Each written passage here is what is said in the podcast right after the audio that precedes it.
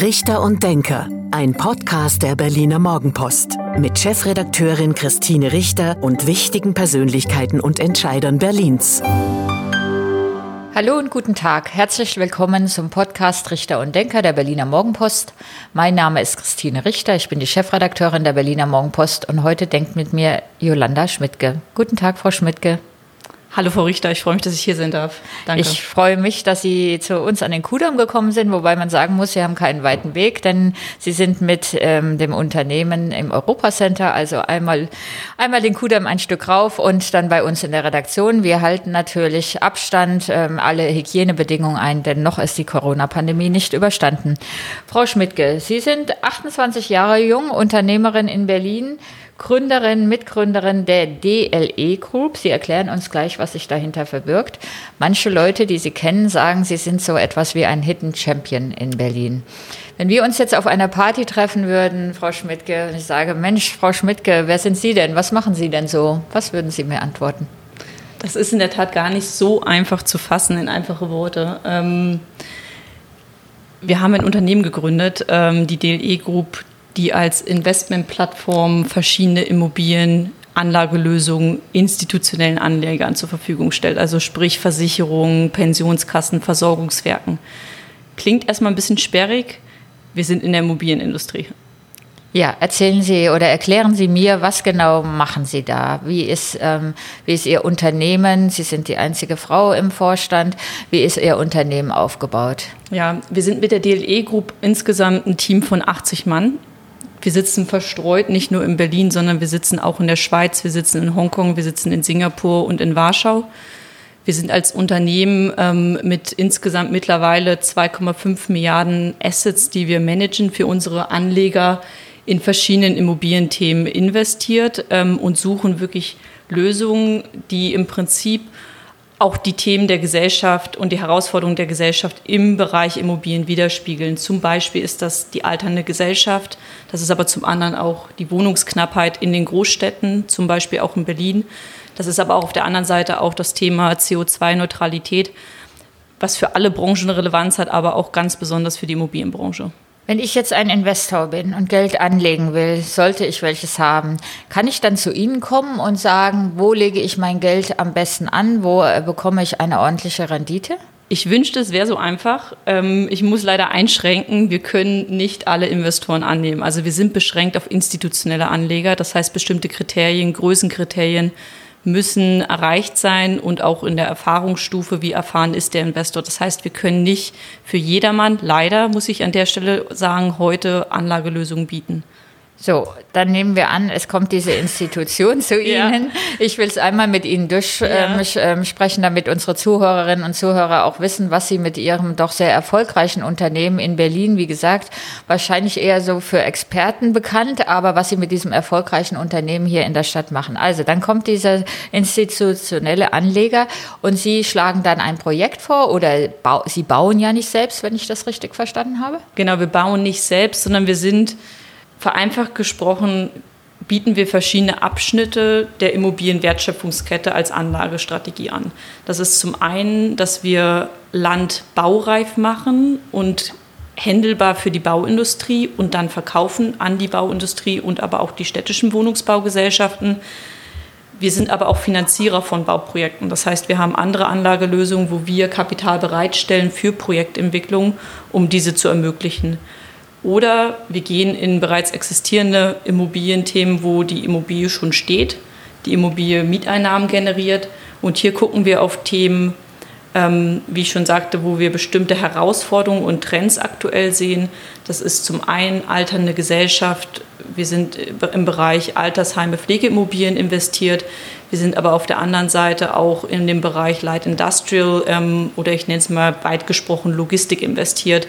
Also sprich der Trend, den wir aktuell sehen, steigende E-Commerce-Nachfrage, Verlagerung von Produktionsstätten hin zum Verbraucher.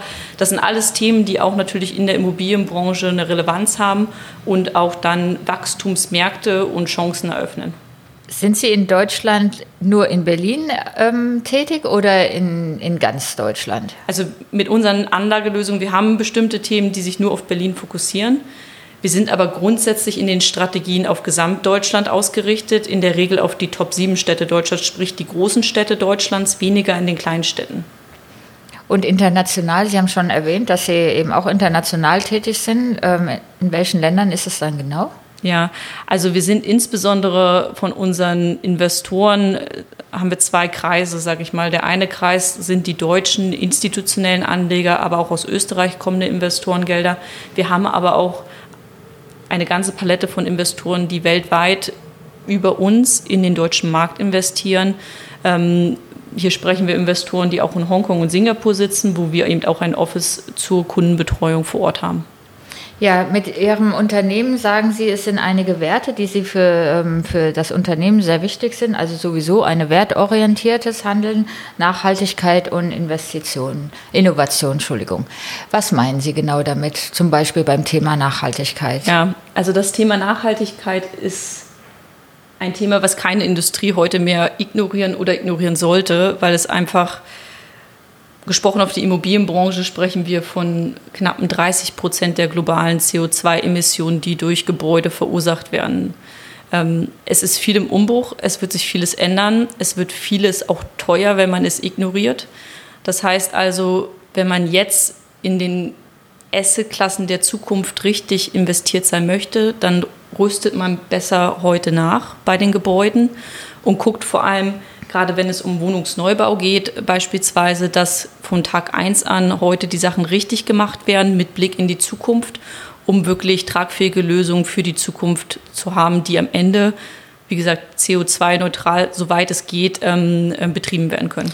Es wird nicht nur teuer, wenn, man's, wenn man nichts macht, sondern es wird auch teuer, wenn man jetzt ähm, das umsetzt, richtig? Beides gilt. Ich muss sagen, es ist einfacher, in dem Neubausegment ähm, die Themen tatsächlich umzusetzen, wo es wirklich eine große Herausforderung der Branche insgesamt ist. Wie geht man mit dem Altbestand um? Ähm, das ist keine einfache Frage. Es, es, es gehen enorme Investitionsaufwendungen damit einher. Ähm, die Frage wirklich, wie man den Bestand wirklich modifizieren kann und umwandeln kann, dass er in die Richtung CO2-Neutralität geht, ist ähm, eine Herausforderung, wo die Branche in Gesamtheit meiner Meinung nach noch keine Antwort gefunden hat. Wie erklären Sie sich denn den Erfolg Ihres Unternehmens? Wir kommen gleich noch darauf zu sprechen, über das Image der Immobilienunternehmen, ja. der Immobilienbranche insgesamt. Wie Ihr Unternehmen wurde gegründet 2016, ja. also jetzt gut fünf Jahre. Sie sind sehr erfolgreich mit Ihren Kollegen. Wie erklären Sie sich den Erfolg? Gut, wir haben eine klare Ausrichtung, ähm, wie Sie, Frau Richter, schon sagten, werteorientiert und Werte schaffen. Ähm, also wirklich, wir sehen uns als Problemlöser. Das ist zentral, dass wir eben Themen angehen, die andere nicht angehen oder sich nicht trauen anzugehen. Das Thema, ich mache ein Beispiel, ähm, das Thema, wo wir ursprünglich herkamen und noch immer sehr aktiv sind, ist das Thema Landentwicklung. Ähm, es gibt viele brachliegende Flächen, auch in Berlin, in der Stadt, die sind groß. Die sind sehr groß, die sind schwer für den einzelnen kleineren Projektentwickler selbst umzusetzen in der Projektentwicklung und vor allem sind sie nicht finanzierbar. Ähm, das heißt, es braucht jemand, der hier als Intermediär reinkommt, diese Grundstücke teilt und vor allem den B-Plan zu Ende führt mit den Behörden in Zusammenarbeit mit der Stadt, um dann eben kleinere, griffigere ähm, Grundstücke in vernünftiger Größenordnung ähm, den städtischen Wohnungsbaugesellschaften oder den privaten Projektentwicklern zur Verfügung stellt. Das machen Sie. Das machen wir. Richtig. Das ist eine unserer Themen, die wir mhm. bearbeiten. Gut. Und das erklärt den Erfolg, sagen Sie, dass Sie ein, ein Know-how anbieten, was ähm, vielleicht ein kleiner Projektentwickler gar nicht hat oder dass Sie wie sagt man, das Durchhaltevermögen haben, um dann auch diesen, diesen Bebauungsplan mit den Behörden durchzukämpfen, weil das ist ja alles auch ähm, sehr zeitintensiv, sehr aufwendig. Das ist das, was Sie besser können als andere. Es ist nicht unbedingt ein besser können, sondern es ist ein bewusstes Hineingehen in Lücken. In Lücken, die andere nicht befüllen. In Lücken, die andere nicht bespielen, wo Banken nicht aktiv sind, ähm, wo es schwer ist, tatsächlich Dinge zu verändern, wenn die Finanzierung fehlt. Das ist das Thema Land, ist ein gutes Paradebeispiel dafür. Es spiegelt sich aber auch bei uns in anderen Assetklassen. Also grundsätzlich ist unsere Ausrichtung, wir gehen in Lücken, versuchen diese Lücken wertschaffend zu schließen, indem wir eben eine Wertschöpfung in dieser Lücke anbieten um dem Markt eine Lösung anzubieten. Und das ist für die Investoren dann, die dann bei Ihnen ihr Geld ähm, investieren, das ist dann für die interessant. Ich würde sagen, es geht nicht nur um Rendite bei vielen der Investoren. Also es geht insbesondere bei Investoren, die bei uns investiert sind. Das sind ja viele deutsche, wie gesagt, Versicherungen, Pensionskassen, Versorgungswerke. Dort spielen immer zwei Seiten der Medaille eine wichtige Rolle. Das eine ist die Suche nach im heutigen Markt, wie kann man Geld verdienen aber wie verdient man es mit unternehmerischer oder nicht mit unternehmerischer, aber vor allem mit Verantwortung für die Gesellschaft? Also welche Werte vertritt man und welche Umweltaspekte, sozialen Aspekte werden wie berücksichtigt in der Anlageentscheidung? Also es ist immer die Frage, ähm, nicht nur nach Return oder Rendite an der Stelle, sondern auch, was bewegt man tatsächlich und welche Wertschöpfung ähm, stellt man mit, seinen, mit seinem Handeln dar. Ja, jetzt sagte ich schon, wir reden einmal auch über das Image der Immobilienbranche. Wir sind in Berlin. Es gab in Berlin den Versuch, einen Mietendeckel zu installieren. Wenn man sich die letzten fünf Jahre der rot-rot-grünen Regierungszeit anschaut, dann hat man den Eindruck, dass die Immobilienkonzerne so eigentlich ein ganz schlimmes Image haben, so die nur darauf aus sind, ähm, Rendite zu erwirtschaften, die Mieten nach oben zu treiben, die Häuser zu sanieren und die bisherigen Mieter zu vertreiben. Ähm, ist das so? Es ist vor allem schwierig, dass genau dieses Image entstanden ist und dass es ein sag ich mal, Auseinanderdriften an der Stelle gibt. Ähm, es ist sicherlich so, ähm, dass nicht alle Immobilienkonzerne gleichermaßen gesagt haben, wir haben eine gesellschaftliche Verantwortung und wir müssen Themen auch entsprechend sozialverträglich umsetzen. Ich bin der Meinung, die Branche hat auch an vielen Stellen dazugelernt. Es ist Aber auf der anderen sind, Seite. Wenn ich Sie unterbrechen darf, da sind Fehler gemacht worden von den Konzernen, von den Immobilienunternehmen. Zum Teil, zum Teil würde ich sagen, ja. Dennoch ist das wirklich Problematische, dass auseinanderdriftet und die Frage eben, dass es jetzt ein Gegeneinander entstanden ist, ein Gegeneinander von Vermieter gegen Mieter, ähm, was eigentlich keine Seite wirklich weiterbringt. Das sind Debatten um einen Mietendeckel, das ist aber auch die Frage der Enteignung. Das sind viele problematische Themen, die nicht unbedingt lösungsorientiert mehr sind, ähm, denn man verhärtet sich da auf ähm, Fronten, die man schwer wieder aufgebrochen bekommt. Das die eigentliche Lösung für viele dieser Themen ist im Prinzip der Wohnungsneubau. Das ist auch das Thema, wo wir eben reingehen, also die Ermöglichung von, von neuen Wohnungen, die hier entstehen müssen in der Stadt. Ähm, aus meiner Sicht Mietendeckel, Enteignung, ähm, ja, Diskussionen, die nicht in die richtige Richtung gegangen sind. Und leider stehen wir jetzt da, wo wir stehen, ähm, mit genau diesen Themen, die auch gerade im internationalen Kontext viele Fragezeichen für Berlin als Wirtschaftsstandort hervorrufen. Das spüren Sie ja, dass, ähm, dass das aufmerksam beobachtet wird von Anlegern vielleicht aus dem Ausland, dass sie sagen, nee, dann lassen wir mal lieber die Hände von Berlin. Es ist oder es ruft viele Fragezeichen hervor. Also man sieht aus dem Ausland kommt, ähm, das eine ist ja die deutsche Sicht, die man einnehmen kann als Mieter dieser Stadt oder als Bewohner dieser Stadt. Ähm, die andere Sicht ist die zum Beispiel unserer Investoren, die im Ausland zum Teil sitzen und die Berlin oder vor allem Deutschland als Gesamtstandort, als ähm, stärkste ähm, Wirtschaftsstandort ähm, in der Europäischen Union als sicheren Hafen ansehen. Ähm, die sehen Deutschland als Stabilitätsanker, als Land der Verlässlichkeit und plötzlich kursieren Headlines wie Enteignung oder Mietendecke, aber vor allem Enteignung. Ähm, und da wird man, wenn man als Anleger in Hongkong sitzt, fragt man sich, ist das Bild, was man eigentlich von Deutschland als stabilen Hafen für Kapital und für Anlage hat, ist dieses Bild, ähm, kann man das aufrechterhalten? Was ist da los in Deutschland? Herrscht da die Willkür? Man fühlt sich plötzlich an chinesische oder russische Verhältnisse erinnert. Da ist wenig Verständnis ähm, von ausländischen Investoren. Es ist wirklich, also ich finde, es hat nicht nur eine Strahlkraft auf, Haupt, auf die Hauptstadt Berlin oder auf Berlin als Stadt, sondern das geht ähm, über Berlin hinaus, sondern wirklich auf Deutschland. Die Frage, wie verlässlich ist Deutschland? Man kann sich das gar nicht vorstellen, dass so ein kleiner Volksentscheid ähm, in Berlin enteignet Wohnungskonzerne mit mehr als 3000 Wohnungen, dass das bis nach Hongkong Aufmerksamkeit erregt. Gut, es sind Headlines, die sind, die kann man lesen auf CNN und Bloomberg ähm, und Enteignung ist ein Reizwort, ganz klar. Ja. Muss die Branche, muss die Immobilienbranche was an ihrem Handeln, nicht nur am Image, sondern auch an ihrer, an ihrer Tätigkeit ändern?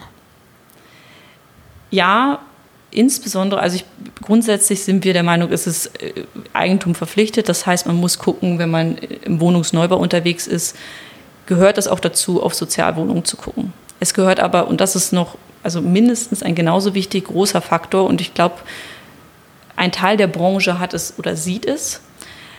Andere laufen sehenden Auges in ein Risiko hinein.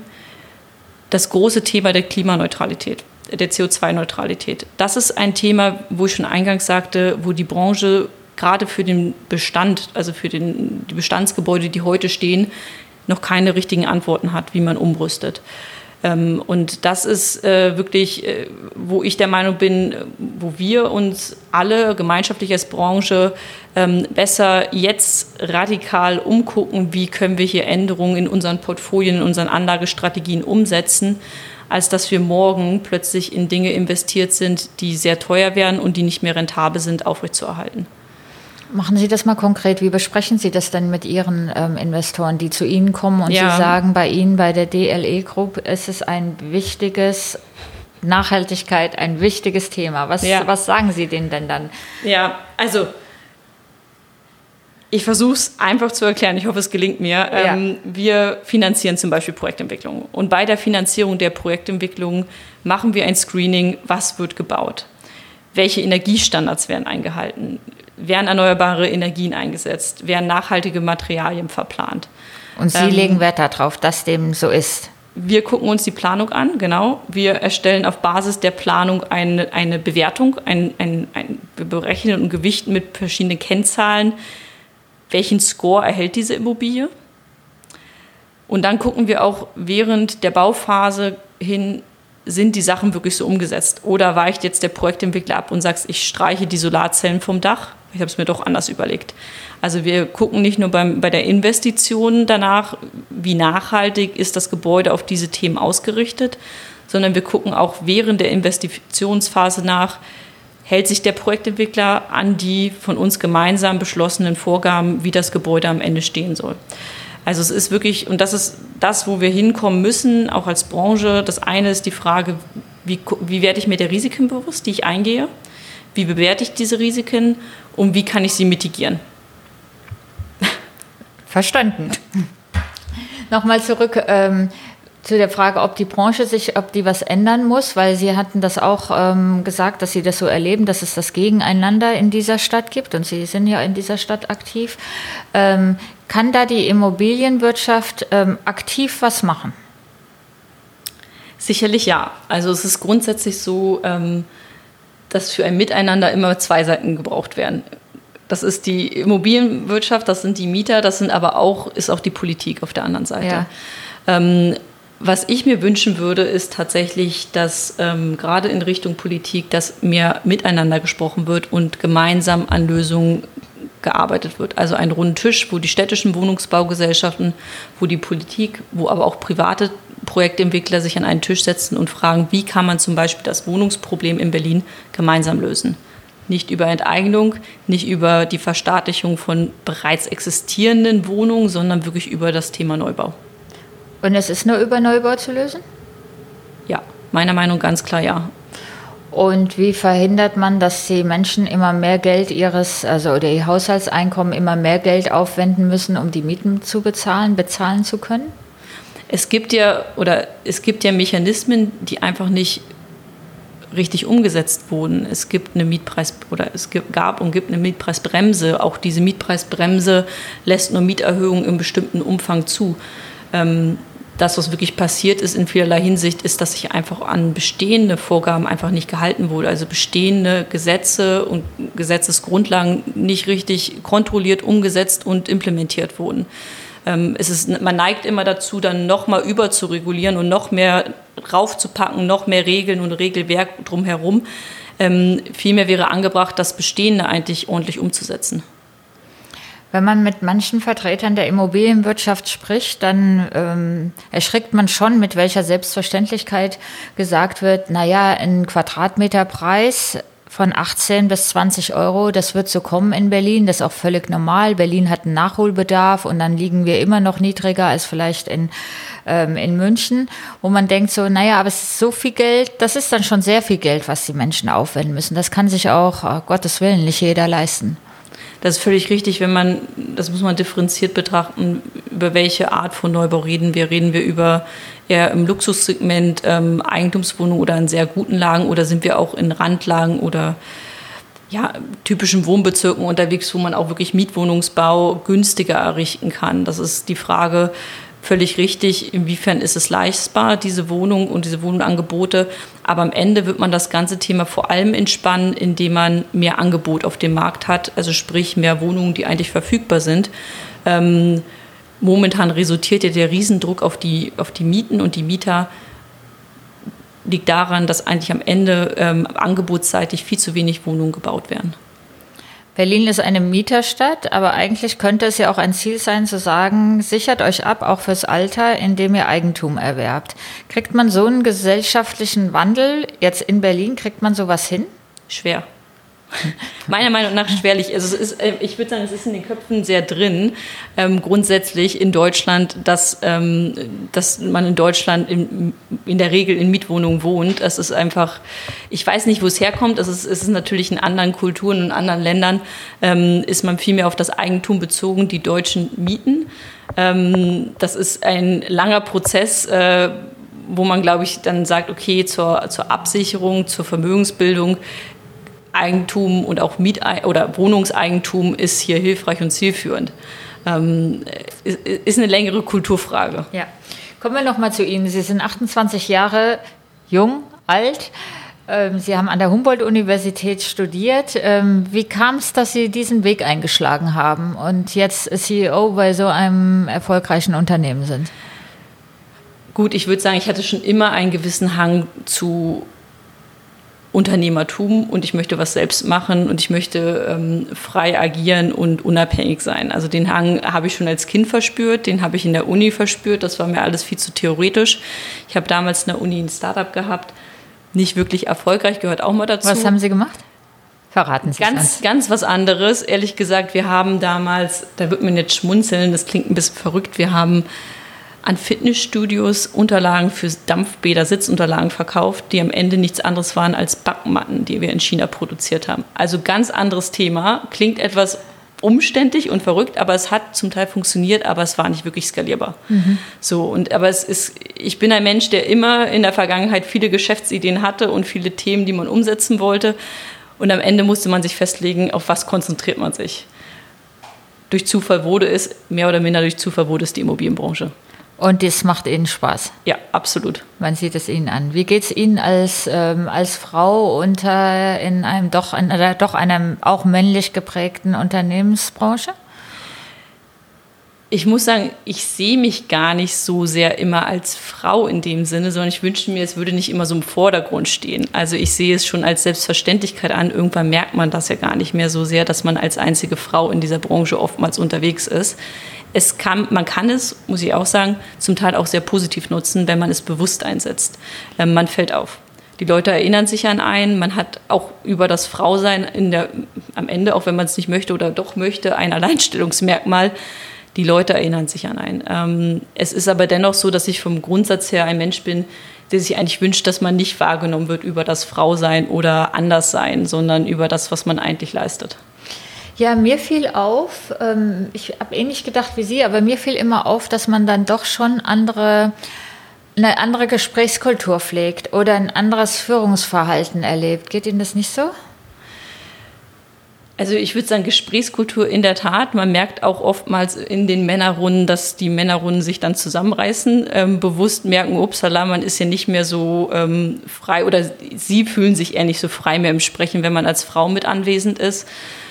Ähm, ich glaube, das ist die Frage eigentlich primär auch an der eigenen oder an sich selbst, an der eigenen Selbstverständlichkeit. Wie selbstverständlich nimmt man sich selbst in der Branche wahr? Und ich glaube, diese Lücke muss man einfach füllen für sich auch und ganz selbstbewusst in die Themen reingehen und sagen, es ist normal, ich fühle mich hier gesetzt.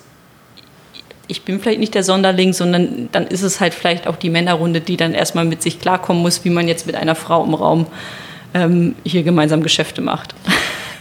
Sie sind ja noch ein bisschen jünger. Ähm, erleben Sie denn so, dass auch mehr Frauen in Ihrem Alter in diesem Wirtschaftszweig ähm, was machen wollen, sich engagieren wollen? Ich muss sagen, erstaunlicherweise ähm, sind wir, und das war am Anfang nicht so, aber wir sind sehr stark gewachsen. Wie gesagt, ich hatte am Anfang gesagt, wir sind 80 ähm, Kollegen inzwischen bei uns oder Kolleginnen und wir sind in der Tat fast 50-50 Frauen und Männer. Das ist erstaunlich. Das wir kamen am Anfang ähm, in die Immobilienbranche, wo wir wirklich eigentlich keine Frauen gefunden haben für die Themen. Ich achte nicht darauf, ob äh, jemand ähm, aus welcher Kultur er kommt oder ob er Frau oder Mann ist, ähm, ganz klar. Aber es hat sich ergeben, dass wir ein super diverses Team haben, was verschiedene Kulturen vereint, aber auch plötzlich äh, Geschlechter ähm, balanciert, 50-50, ausgeglichen, gemeinsam arbeitet. Da bin ich ehrlich gesagt auch sehr stolz drauf, dass wir ja, das geschafft haben. Das ist wohl bemerkenswert. Frau Schmidtke, wir sind schon am Ende, fast am Ende dieses Podcasts, der zum Abschluss immer ein kleines Spiel umsetzt. Und zwar vervollständigen unsere Gäste oder meine Gäste vervollständigen zehn Sätze zu Berlin, um sie noch ein bisschen besser kennenzulernen. Wollen wir loslegen? Sehr gerne. Mein Lieblingsort in Berlin ist? Oh, schwer zu sagen. Also ich würde sagen das Freibad Pankow, weil ich gerne schwimme, aber auf der anderen Seite unser Büro am Kudamm auch. Die Immobilienwirtschaft ist für mich? Ähm, ja, ein, eine, eine Wirtschaft, die vor allem Umbruch braucht und Innovation und damit eine Riesenchance eröffnet. An der Humboldt-Universität habe ich gerne studiert, weil es war sehr theoretisch. Ich kann das gar nicht sagen, wegen dem Auslandssemester und weil ich nebenher noch andere Dinge machen konnte. Dann hätte es heißen müssen, an der Humboldt-Universität habe ich nicht so gern studiert. Ja. Gut, mir fehlt immer der Praxisbezug. Oder ich habe gerne einen Praxisbezug. Kennenlernen würde ich gerne einmal. Kennenlernen würde ich gerne einmal. Ähm, gut, ich reise gerne. Und äh, ich reise gerne nach Asien und nach Afrika. Und da habe ich verschiedene Länder, die noch auf meiner Liste stehen, die ich unbedingt gerne mal kennenlernen würde. Die Corona-Pandemie hat mich gelehrt, dass man umdenken muss. Enteignung von Wohnungsunternehmen sind? Für mich die falsche Lösung, bauen wäre die Lösung. Meine Freizeit verbringe ich am liebsten? Mit ähm, Lesen, Schwimmen und Malen. Die City West bedeutet mir? Immobilienbranche, ehrlich gesagt. Das ist, es ist irgendwie das Herz, irgendwie sitzen alle am Kudamm und das, das gehört für mich zu Westberlin dazu. Von der Politik erhoffe ich mir, dass man zusammenführt und nicht spaltet. Und der letzte Satz, mein schönster Kauf war? Mein schönster Kauf. Uh, ich gehe ehrlich gesagt nicht nach Schönheit. Ich versuche die Schönheit. Mein wichtigster Kauf, mein tollster Kauf. Jetzt, jetzt denke ich immer Kaufrichtung Immobilie. Nee, muss nicht so, um Gottes Willen. Ja, aber auch die coolen, coolen Schuhe sein. Aber mein schönster Kauf war? Also ich muss auf der einen Seite gestehen, ich gehe nicht gerne shoppen, deshalb aus der Richtung kann ich nicht die Frage beantworten und ansonsten gehe ich nicht nach Schönheit, sondern ich gehe da immer sehr nach Fakten. So haben wir Sie doch schon ein bisschen besser kennengelernt. Vielen Dank, Frau Schmidtke, dass Sie sich die Zeit genommen haben. Das war der Podcast Richter und Denker der Berliner Morgenpost. Mein Name ist Christine Richter und ich bin die Chefredakteurin der Berliner Morgenpost. Und heute hat mit mir gedacht Jolanda Schmidtke, Unternehmerin in Berlin. Danke, Frau Richter. Das war Richter und Denker. Vielen Dank fürs Zuhören. Schalten Sie nächste Woche wieder ein zu einer neuen Folge mit Berliner Morgenpost-Chefredakteurin Christine Richter.